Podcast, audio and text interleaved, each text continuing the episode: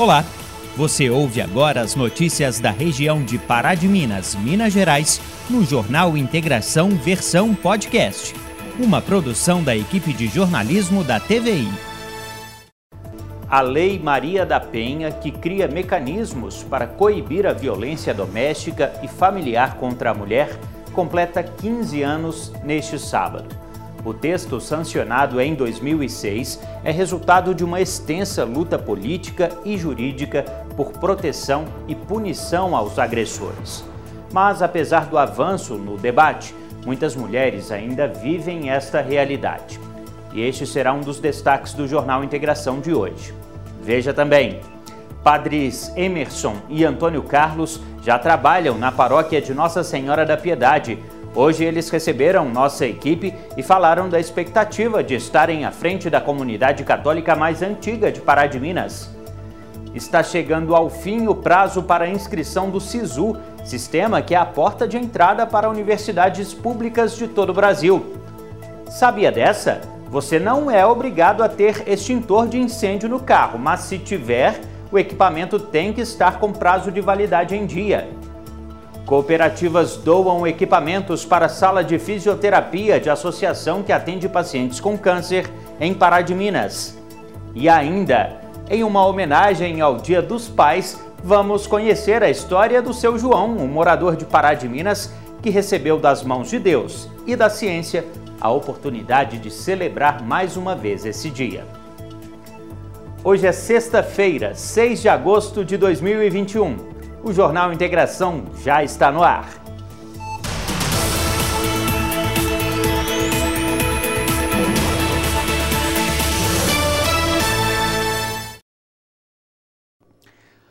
Boa noite.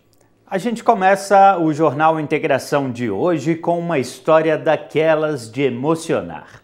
Domingo é Dia dos Pais, uma data importante para reforçar todo o respeito e amor para quem também colaborou com a nossa chegada a este mundo. Aqui na TVI vamos homenagear todos os pais por meio da história do seu João, pai, avô e que tem um amor imenso pela família e pela vida. E essa vontade de viver trouxe ao aposentado uma nova chance de comemorar a data neste ano. Na casa do senhor João, a rotina é essa: chega filhos, netos e o lugar tem som de alegria, de presenças tão especiais. Pelo rosto do aposentado, ele parece ser bravo. Fama, ele tem, viu? Mas basta um abraço e um sorriso para o coração do senhor João amolecer. A família é grande, 11 filhos e 27 netos e bisnetos. O papai para minha vida, como de todos nós aqui em casa, é a nossa base. Ele é a nossa base, nosso suporte, nosso exemplo maior, né? E sempre assim, ele foi sempre paizão. Então a gente tem ele como tudo mesmo, né? Como amor mesmo da nossa vida aqui. E essa casa movimenta toda por causa dele. É toda movimentada assim, entendeu? Ah, tá, hora do café. Aí vem todo mundo e ele mais que depressa vai lá para fora, né, para ficar lá. Então, assim, é a nossa base, né? É o prazer de estar com a gente, de ter ele, graças a Deus. Mas por 45 dias a casa ficou vazia. A falta de Senhor João foi sentida por todos. Isso porque ele ficou internado após contrair coronavírus. O estado de saúde do aposentado chegou a se agravar, mas em nenhum momento a família deixou de ter esperança. Senhor João foi recebido em casa por toda a família. Com alegria, comemoraram a volta dele. O momento foi registrado e pelo vídeo é possível sentir toda a emoção. Um, dois, três!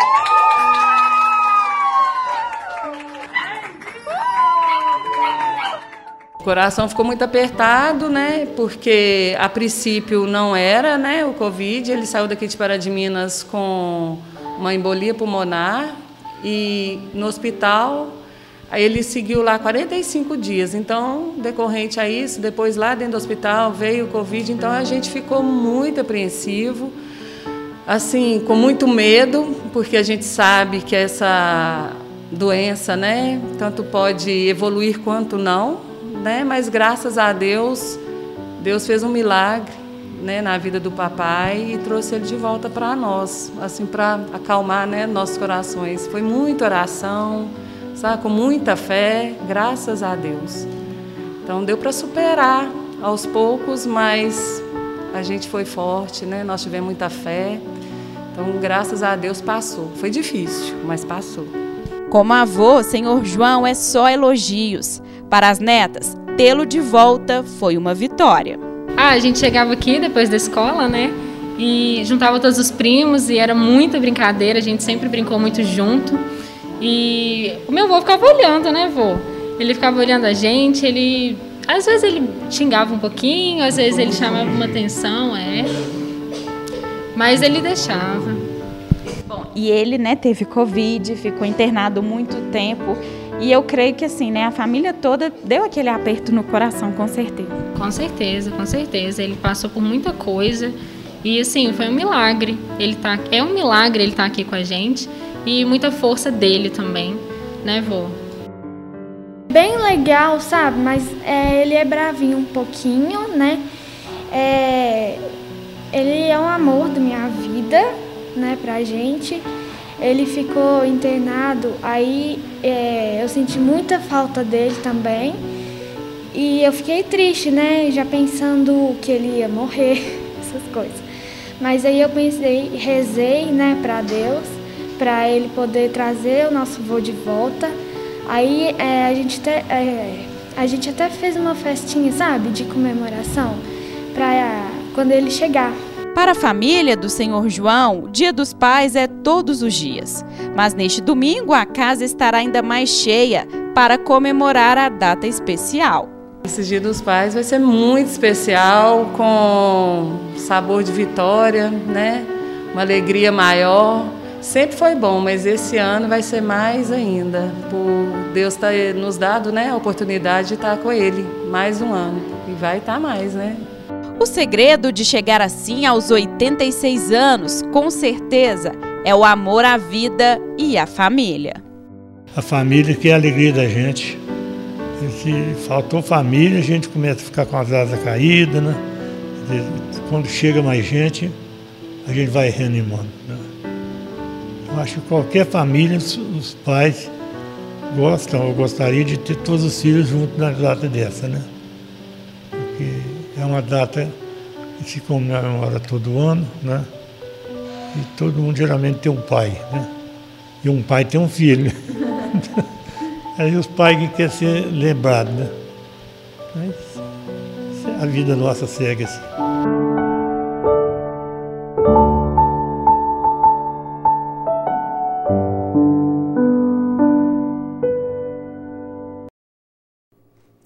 Parabéns aí ao seu João e a todos os papais que são telespectadores fiéis aqui da TV, inclusive o meu pai, o senhor Antônio.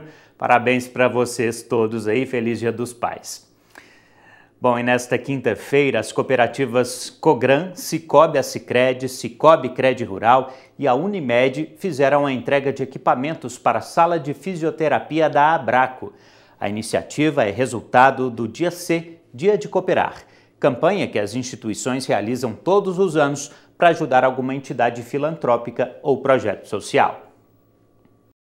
A Central de Cooperativas de Minas Gerais realiza todos os anos o chamado Dia C, data que as instituições associadas se unem para contribuir na prestação de serviço de uma associação filantrópica. Este ano, a contemplada com as doações das cooperativas em Pará de Minas foi a Abraco, Associação Brasileira de Combate ao Câncer, que comemorou 11 anos nesta semana. O Dia C né, é um evento realizado pelo SENC, que é a Central das Cooperativas de Minas Gerais. Já é o 13º ano, começou em 2009.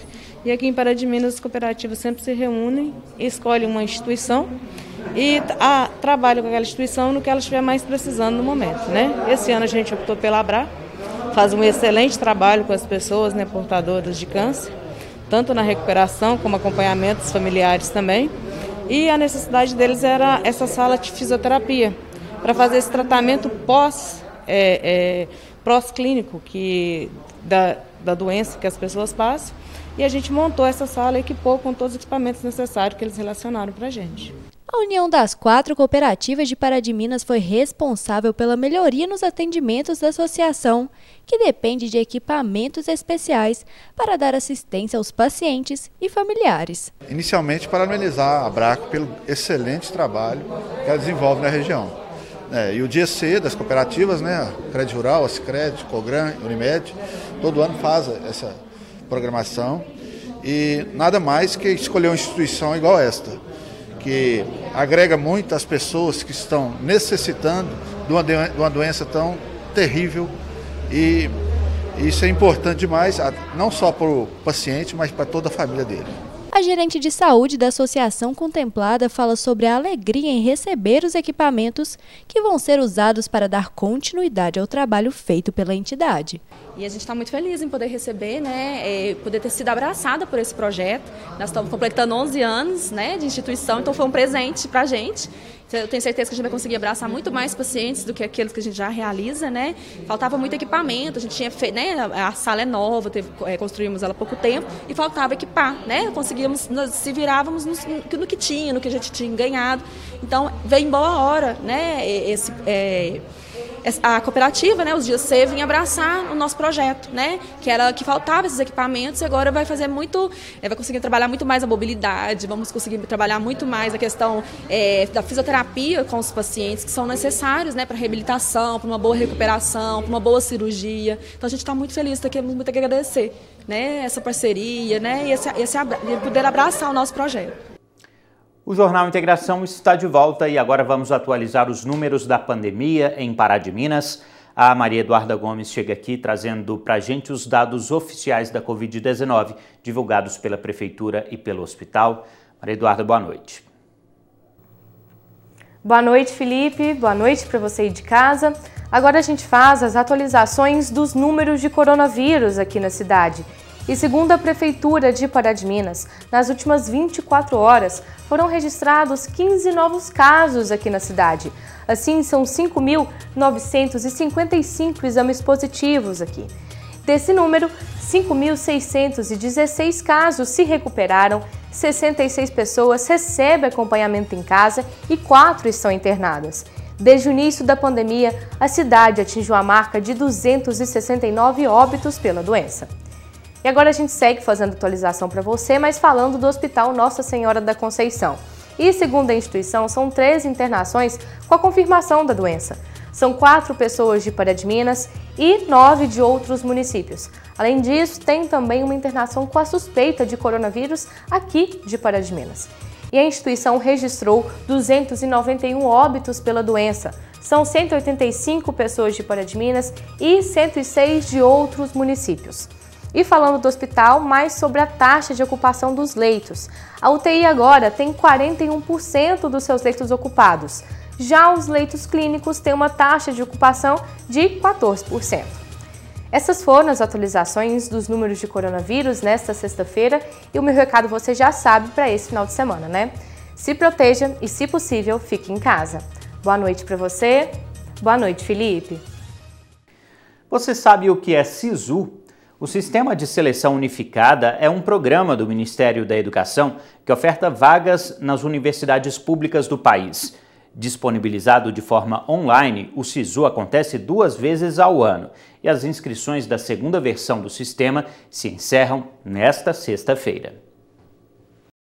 Um sistema que auxilia a realização dos sonhos de vários jovens. O SISU, Sistema de Seleção Unificada, é a porta de entrada daqueles que desejam realizar uma graduação em universidades públicas no país. Usando a nota do Enem, o processo oferta mais de 62 mil vagas em instituições públicas de ensino superior. O SISU, chamado Sistema de Seleção Unificada, é um sistema que o Ministério da Educação, através do MEC, ele criou para dar acesso aos alunos que querem entrar numa universidade pública, ou seja, nas federais e também algumas estaduais, através da nota do Enem. Então, o SISU é um sistema que é aberto, né? as inscrições para o SISU começaram dia 3 e terminam dia 6. Então, é um sistema que é aberto e que dá acesso aos alunos às vagas de todos os cursos superiores dessas universidades pelo Brasil inteiro. Democratizando a educação superior, o SISU é a opção daqueles que sonham em ingressar em universidades públicas. Mas atenção, as inscrições se encerram nesta sexta-feira. Lembre-se, nós temos duas versões do SISU por ano. Uma foi no início do ano e a outra está aberta agora, do dia 3 ao dia 6. Hoje no Brasil, todas as universidades federais aderiram ao sistema de seleção unificada, ao SISU. No entanto, nem todas as universidades federais do Brasil oferecem essa segunda entrada no SISU para o segundo semestre. Muitas universidades, por exemplo, a UFMG, fazem apenas um SISU por ano e eles ali já selecionam os alunos para o primeiro semestre e também para o segundo semestre. Tá ok? Então, se você tem um sonho de fazer um curso numa universidade federal, hoje a única porta possível é através do sistema de seleção unificado. Se você ainda não fez a sua inscrição, corre e faça a sua inscrição, coloca lá a sua nota do Enem e vamos torcer para que tudo dê certo. E para quem ainda tem dúvida, Richard explica como fazer a inscrição no SISU. Lembrando que é necessário ter feito o Enem 2020. O sistema abriu dia 3 e o sistema vai fechar dia 6. E todos os alunos que fizeram o Enem do ano passado podem concorrer a uma vaga no curso que quiser, na universidade que quiser, obviamente nas universidades públicas, principalmente as universidades federais aqui do Brasil. Você que está aqui em Minas Gerais, aqui em Pará de Minas, você pode concorrer a uma vaga para o curso que você quiser numa universidade lá do Rio Grande do Sul, ou lá do Pará, ou lá do Sergipe, não importa. O sistema abre e se aquela universidade está oferecendo vagas, você pode concorrer a essas vagas. Já para aqueles que não fizeram o Enem 2020 e não irão participar do SISU, fica o recado. O Enem 2021 já está chegando. As provas acontecem nas duas últimas semanas de novembro. A realidade é que cada ano o Enem se torna mais exigente. Então, principalmente para aqueles cursos mais concorridos, o Enem é, ele se torna assim a chave, ele se torna a prova da vida desses alunos. Então, nessa altura do campeonato, os alunos realmente comprometidos já estão em um ritmo de estudo muito elevado os alunos que ainda não pegaram o ritmo de estudo ou deram aquela enrolada no primeiro semestre, ainda tem quatro meses para que eles possam pegar firme e se preparar de verdade para o Enem que vai chegar daqui em novembro, daqui a pouquinho em novembro. Então, para você né, que está aí se preparando, é, dê uma, uma, uma, uma reforçada na sua preparação, aumente suas horas de estudo, Faça o máximo que você puder para que você possa chegar nessa prova e arrebentar.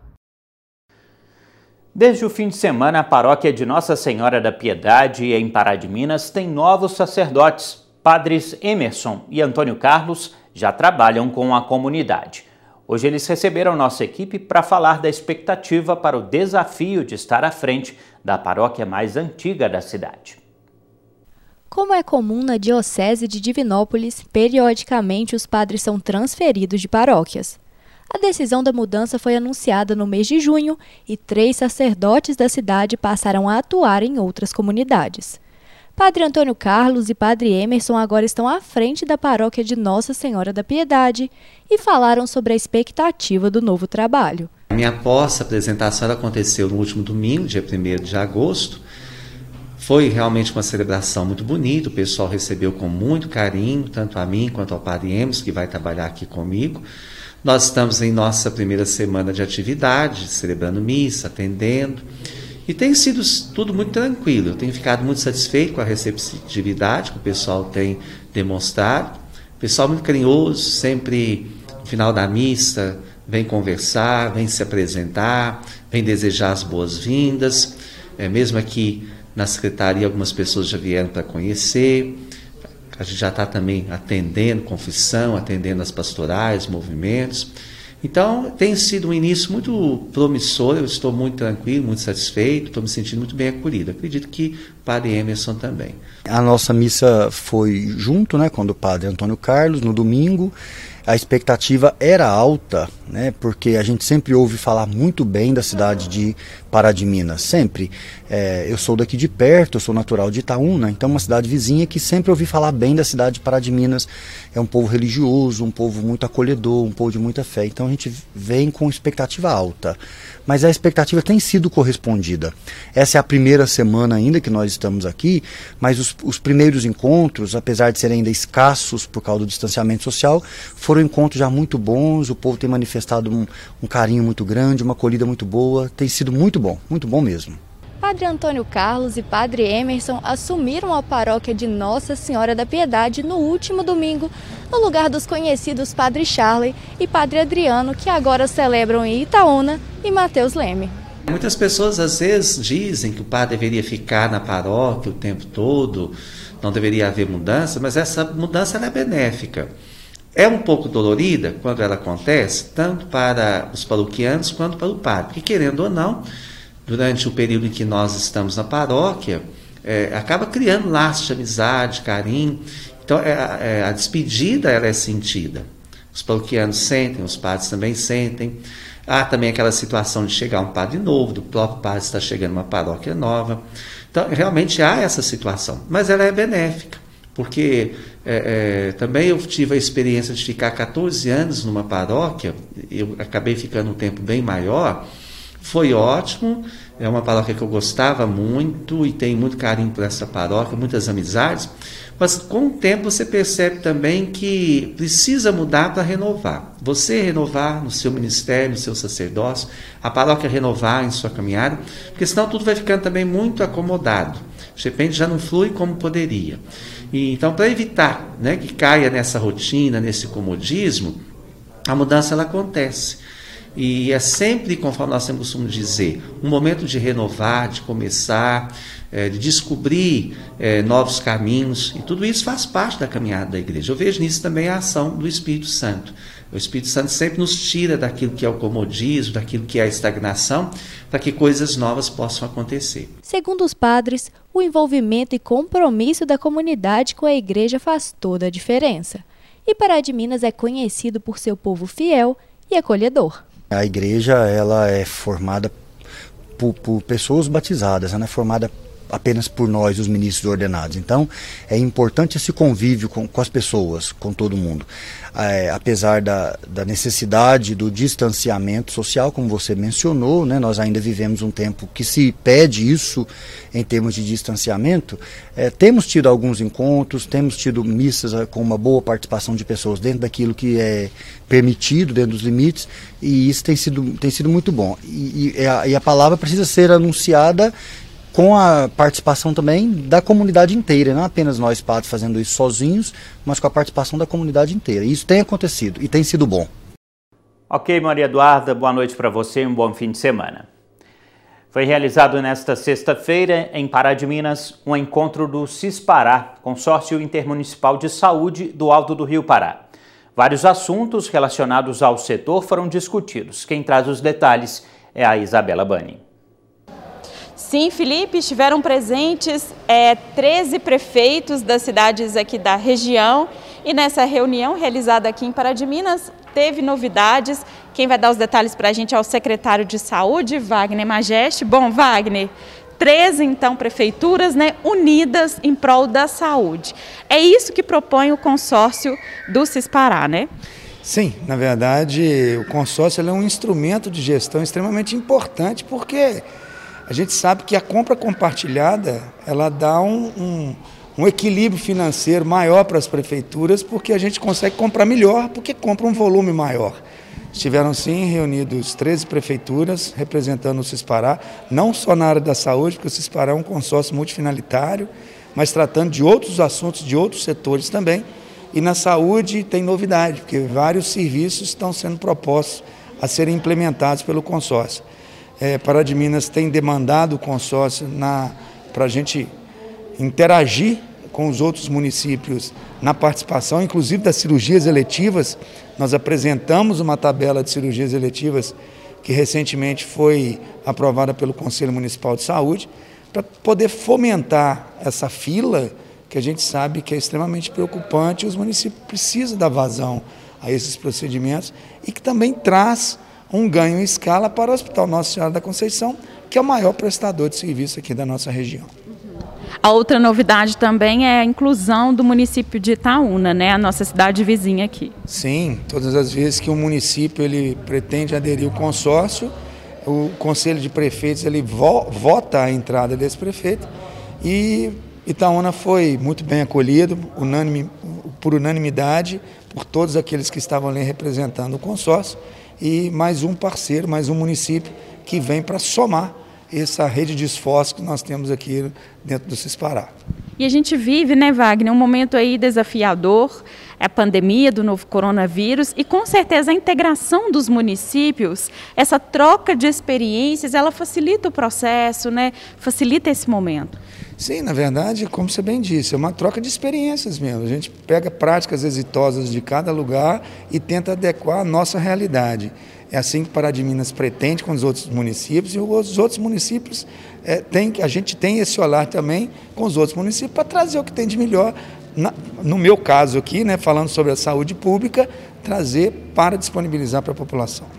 Muito obrigada pela entrevista. Então fica aí as novidades né, relacionadas a esse encontro do CIS Pará e a gente espera mesmo né, essas mudanças, essas melhorias para a saúde. Felipe, é com você. A Lei Maria da Penha, que cria mecanismos para coibir a violência doméstica e familiar contra a mulher, completa 15 anos neste sábado, dia 7 de agosto. Apesar do avanço no debate, muitas mulheres ainda vivem esta realidade. A lei que luta pela segurança da mulher foi sancionada em 2006, em homenagem à cearense Maria da Penha. Ela é uma das sobreviventes de violência doméstica que enfrentou uma extensa luta política e jurídica por proteção e punição ao seu agressor. O movimento feito por Maria da Penha resultou na sanção da lei e seu caso ganhou dimensão internacional e hoje é símbolo de resistência para as mulheres que sofrem formas de violência. Para situações em que a realidade já sinaliza a prática de violência contra a mulher, a, a gente precisa lidar com os mecanismos que o direito já prevê para reprimir mesmo essas condutas. Né? Hoje, a gente tem a Lei Maria da Penha, que é do ano de 2006, e que estabelece ah, procedimentos e medidas que podem ser adotadas para evitar, para coibir situações de violência praticadas no ambiente doméstico contra a mulher. Nesse cenário, os tipos de violência sofridos pelas mulheres são diversos. Não é apenas fisicamente que elas podem passar pela perda de um direito básico, a segurança. A Lei Maria da Penha, ela fala sobre violência, mas não apenas a violência física. Também são consideradas violência a violência psicológica, moral, patrimonial e sexual praticadas contra a mulher. A lei também prevê algumas medidas, né, chamadas medidas restritivas, que podem ser aplicadas isoladamente ou em conjunto. Algumas dessas medidas são a determinação do afastamento do agressor em relação à vítima, em relação aos seus familiares e a testemunhas, a, a fixação, por exemplo, de a, alimentos provisórios a serem prestados pelo agressor à vítima quando ela é dependente financeiramente dele, ah, recentemente, em 2020, foram acrescentadas outras duas medidas protetivas que podem ser determinadas, que são o encaminhamento do agressor né, para ah, projetos de reeducação e para acompanhamento psicológico.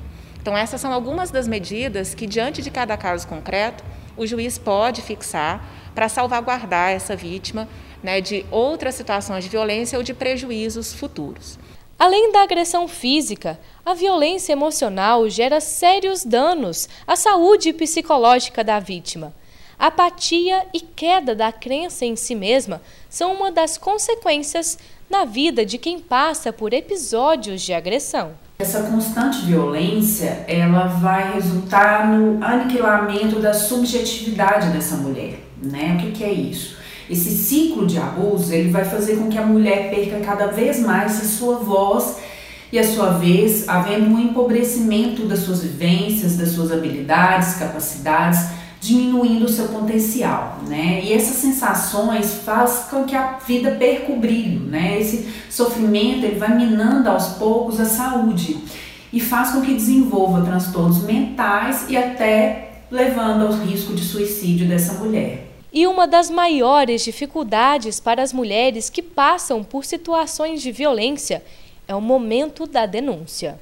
Existe um medo do julgamento das pessoas e pelas próprias ameaças do agressor.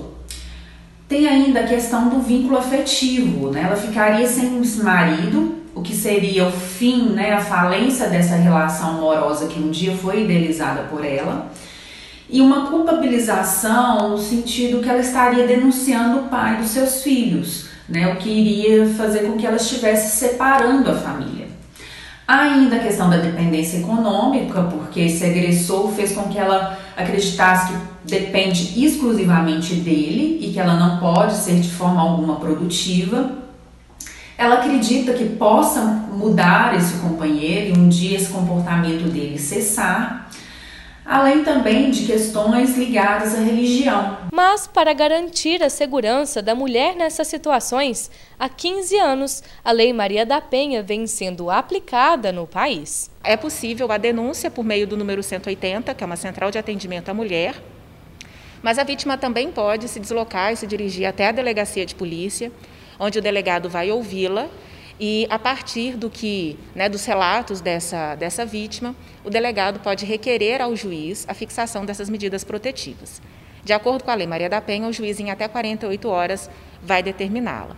Determinadas essas medidas, né, o agressor vai ser intimado delas, inclusive de que deve cumpri-las sob pena de prisão.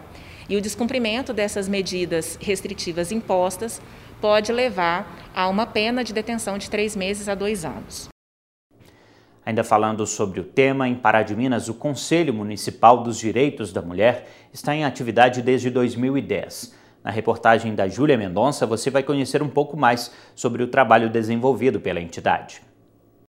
Como um dos sete conselhos situados na unidade de referência em Pará de Minas, o Conselho da Mulher busca garantir acompanhamento, fiscalização, aprovação e avaliação de políticas para as mulheres em todas as esferas da administração pública municipal. O objetivo é promover igualdade de oportunidades e de direitos entre homens e mulheres. O conselho ele é a porta de entrada da sociedade e especialmente o da mulher, ele trata de políticas públicas relacionadas ao combate à violência, à inserção da mulher no mercado de trabalho. São várias vertentes que são trabalhadas. Ele tenta atuar diretamente com a rede, né, em parceria com a rede municipal, até para que ela possa fluir e funcionar de uma forma que atenda a sociedade. Ele é um caminho mesmo de chegar até o poder público. O Conselho funciona como facilitador do acesso entre a demanda da população e os serviços oferecidos pelo poder público. Márcia reforça a importância em trabalhar a partir das solicitações apresentadas. O conselho ele tem reuniões mensais, mas a Casa dos Conselhos ela funciona constantemente. Então lá sempre tem a secretária disponível para atender mesmo a população orientar e a gente até receber as demandas, porque é muito importante no desenvolvimento das políticas.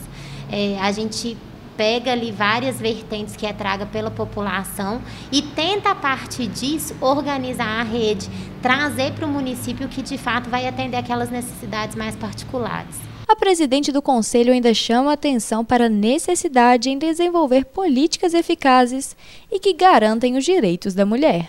Sem dúvida, o que a gente mais precisa são desenvolver políticas eficientes. A legislação ela é muito importante para a contenção imediata de um problema, tanto que a gente teve em 2006 a lei de violência doméstica, entretanto, ela não foi suficiente, mesmo após ela, os índices continuam crescendo. Então, o que resolve a longo prazo, de fato, não é o enrijecimento da legislação, mas sim as políticas que são desenvolvidas para transformar o comportamento.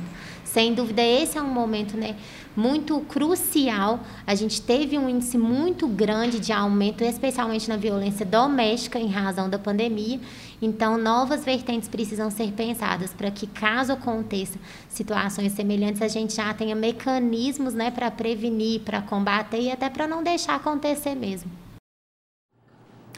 A legislação de trânsito brasileira sofreu algumas mudanças ao longo dos anos. E uma delas diz respeito à dispensa do extintor de incêndio em carros de passeio. Mas veja só, se o seu veículo tem o equipamento e está fora da validade, você pode ser multado. Em carros com alguns anos de uso, é possível ver o cilindro vermelho embaixo do banco. O extintor é obrigatório em veículos de transporte coletivo e de carga, mas em carros de passeio, o motorista não precisa mais usar. Essa pode ser uma informação que muitos condutores dominam. O que muita gente não sabe é que se tiver um extintor dentro do carro, ele tem que estar dentro das especificações, principalmente no que diz respeito ao prazo de validade, que é de 5 anos. A resolução que tornou facultativo o porte de extintor de incêndio em veículos particulares é de setembro de 2015. Ou seja, a regra tem seis anos e os novos projetos de veículos fabricados a partir dessa data sequer têm o suporte para o equipamento. Só que a idade média da frota no Brasil é de 10 anos, de acordo com o Sindicato Nacional de Fabricantes de Peças. Isso significa que tem muito carro rodando com extintor debaixo do banco e provavelmente esse extintor está vencido. Se o agente fiscalizador encontrar no seu carro o extintor nessas condições, é possível que lhe passe uma multa, mesmo não sendo obrigatório. Se você está escolhendo usar né, aquele extintor dentro do seu veículo, ele está fora da norma, está fora da validade, uh, não tem lá os mínimos, não está dentro dos gases determinados, você pode, você está sujeito a ter uma multa de 195 reais, né, e cinco pontos na sua habilitação, exatamente porque você está usando algo obrigatório que está fora então, assim, eu aconselho a todo mundo a não usar.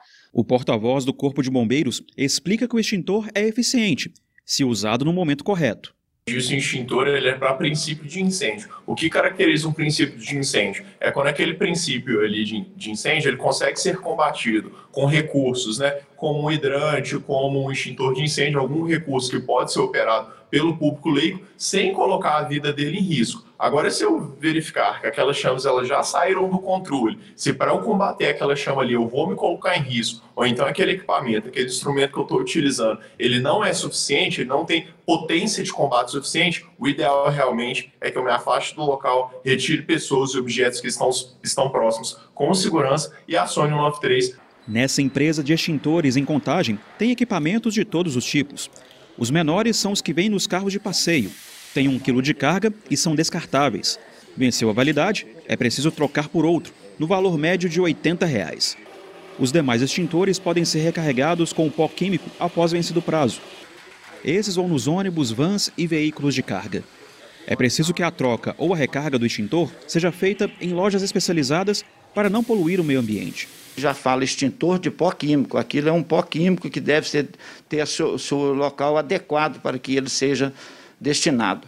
E você deve procurar simplesmente as empresas credenciadas pelo Inmetro para que dê um bom destino àquele pó. Porque se nós jogarmos esse pó no meio ambiente, isso vai trazer grandes problemas. Na época da resolução, o CONTRAN justificou o uso facultativo, alegando que os veículos novos são mais seguros contra incêndios.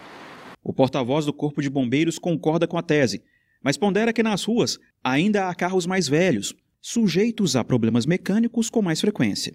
Você tem um carro mais antigo, né, porque embora a obrigatoriedade ela tenha sido retirada de forma ampla, a gente tem carros com tecnologia mais antiga que estão sim sujeitos, né, tem maior risco de incorrer no incêndio. Então, especialmente se você tem algum carro ali às vezes com algum problema mecânico, um carro ali principalmente antes de 2005, dos anos 2000 ali, a possibilidade de você ter um problema que resulte um incêndio, ela é muito maior. E a prova disso é que até pela nossa própria experiência, né, em relação aos incêndios para os quais nós somos acionados, realmente eles envolvem, em sua maioria, carros ali que já têm mais, mais de 15 anos é, de fabricação. É isso, gente. Este foi o Jornal Integração desta sexta-feira. Outras notícias você confere amanhã, ao meio-dia e meia, no Informativo TVI ou ainda a qualquer momento nas nossas redes sociais. Procure em qualquer uma delas por TVI Pará de Minas e fique bem informado. Então, para você, um excelente final de semana, uma boa noite, um abraço e a gente se vê. Você ouviu o Jornal Integração versão podcast.